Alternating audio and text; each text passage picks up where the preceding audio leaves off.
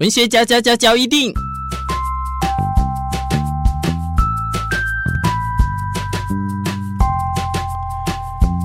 欢迎收听文学交一定。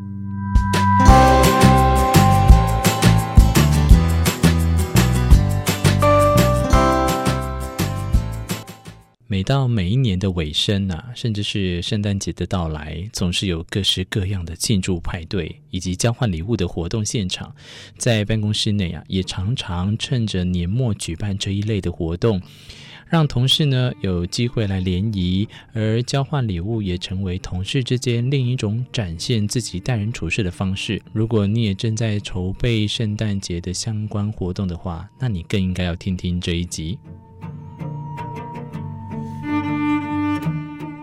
可能有人觉得啊，只是同事之间轻松的联谊，像是在这种岁末时候啊，像这种的圣诞 party 不需要如此的费力。但是现实来讲，礼物选得有心思，而且受欢迎呐、啊，可以让自己在同事之间留下好印象。否则啊，也可能整年都被以为是待人敷衍，有损人缘哦。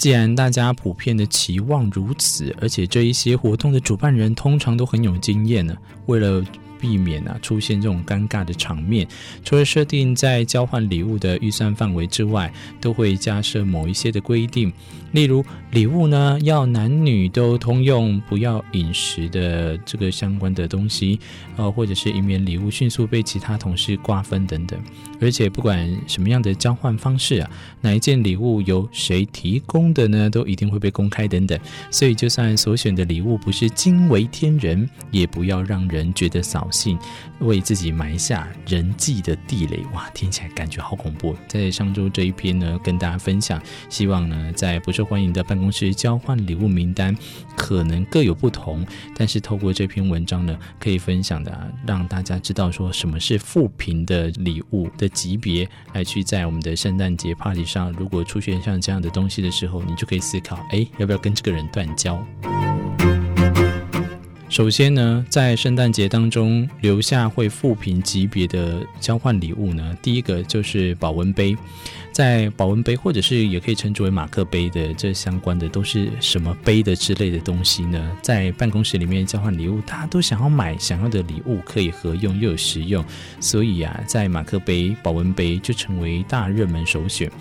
杯子呢，这个选项其实本身没什么问题，但问题啊在于太多人觉得它很好，以至于很多时候每一次交换礼物都好像在大家都在交换杯子。我自己也是啊，我曾经就是收过了这个，在一个 party 上收过了别人送的杯子，看起来还不错。等到下一个也是送马克杯，在下一个又是抽到马克杯的时候，你知道那种欲火啊。不是那种欲火，是愤怒的欲火，你就会有一种真的想要摔杯子的感觉。但是虽然杯子是耐用的东西，那尤其马克杯啦，一个人平常用到最多两三个而已，所以今年累月下来，家里其实常常就有超过四五个马克杯。那又更不用讲说，有一些有时候出国之后，我们带回来的限量版或者是城市杯，在这样的情况下呢，大家可能都还是要小心，这个尽量不要送到所谓的马克杯或者是我们的保温杯。第二个会列为副品的圣诞交换礼物呢，就是记事本或者是桌历啊，这个应该不用我讲吧？大家都知道有大家自己会喜欢跟惯用使用的模式，在这样的情况下，如果你买了一个很通用又不是很特别，就算很特别，可能用起来也不好用的话，就会很危险。桌历和记事本啊，本来就是很有用的东西。有些人呢是爱不释手，但是呢，最怕的就是啊，交换礼名单当中最的不受欢迎的原因呢，一则是现在很多人都已经用手机来记事了，它的必用性已经大大的减低。另外一个方式理由呢，就是它如果不计较款式的话，它是比较容易免费拿得到的。而如果要付钱呢，那自然又是对款式有要求的。在这样的个人化的需求下呢，交换礼物换得到的桌历或记事本，往往未必会迎合个人的喜好哦。讲到这边，我讲一个很残酷的，你有没有发现，有一些到现在呢，你去看看办公室里面的垃圾桶里面，或者是回收桶里面，到现在都还有曾经都没有拆封到的一整年的月历、桌历等等的，都在这个时候都已经丢到垃圾桶里面，原封不动。第三个不想要抽到或者是交换到的圣诞礼物副品的级别，就是需要再行加工的半成品，例如有种子、有植物啊。有一些同事呢，会很想要给同事独一无二的礼物，所以会选那一类需要受赠者需要自己加工才有成品的物件。呃，不知道大家有没有收过，或者是在夜市上看过，有一种就是像个罐头的东西，那你打开之后浇完它之后，它就会长出花，长出。茅草这样讲好了，那茅草你又可以自己去修剪换发型，听起来感觉很简单，但实际上做这种东西都是要花时间跟天分的。如果呢，你要是种出一个很不好看，或者是诶直接是死的，那这样听起来呢，又有一种感觉会让人家很害怕，说这是在在触眉头嘛。所以像这一类的呢，如果拿来交换的话，最好还是不要建议。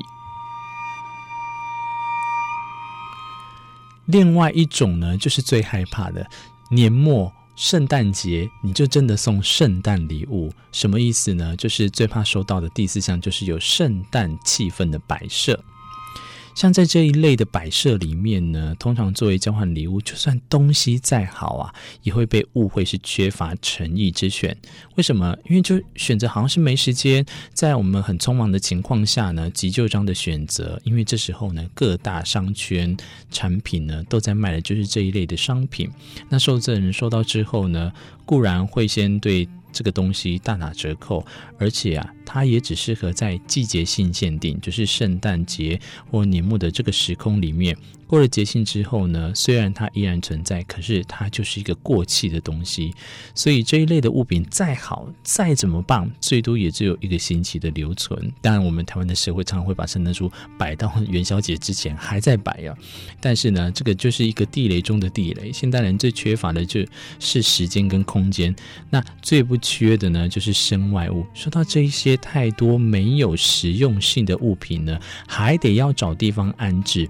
最怕就是大家收到都很开心，很开心。下一次呢，你就会发现它又在某一次的聚会联谊上变成转赠出去的这个赠品的时候，你其实心里就有一种无端被占有的不快。所以也请大家要特特别的担心，应这个季节性或应景性的东西呢，你要好好的深思熟虑。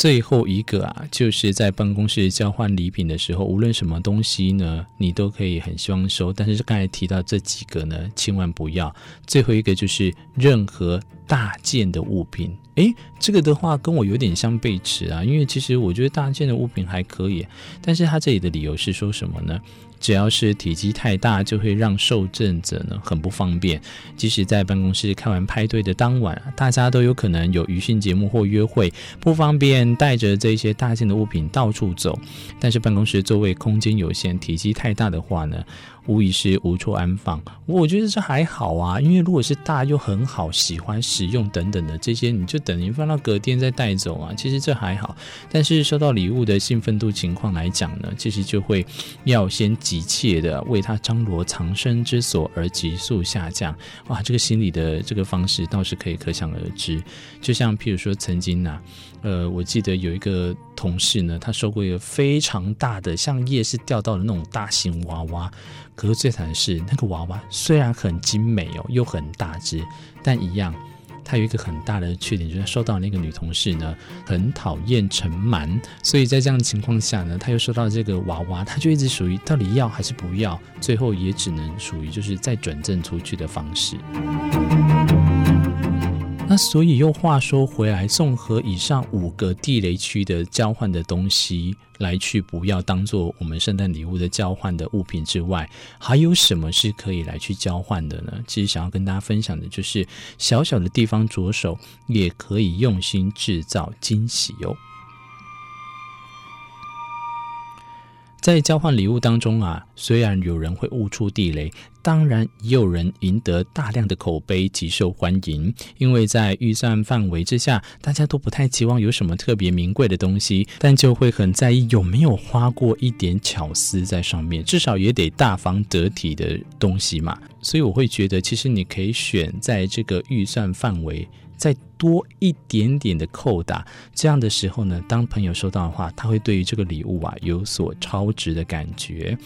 那我们大多数人在买交换礼物的时候呢，都是用店家提供的免费包装纸作为一般的包装就好。不过我也有看过相关的同事呢，在交换礼物的时候，都会特意呀、啊，再重新把这些礼物包装得非常漂亮，感觉呢就好像里面的东西啊，应该是 Tiffany & Co 之类的。不过呢，其实对于这里面是什么礼物呢，让人惊喜的那个程度一直留存下来的话，其实也是很重要的。所以也希望大家可以从礼物当中呢，去发展一些小小的惊喜，小处的着手就会有大大的收获。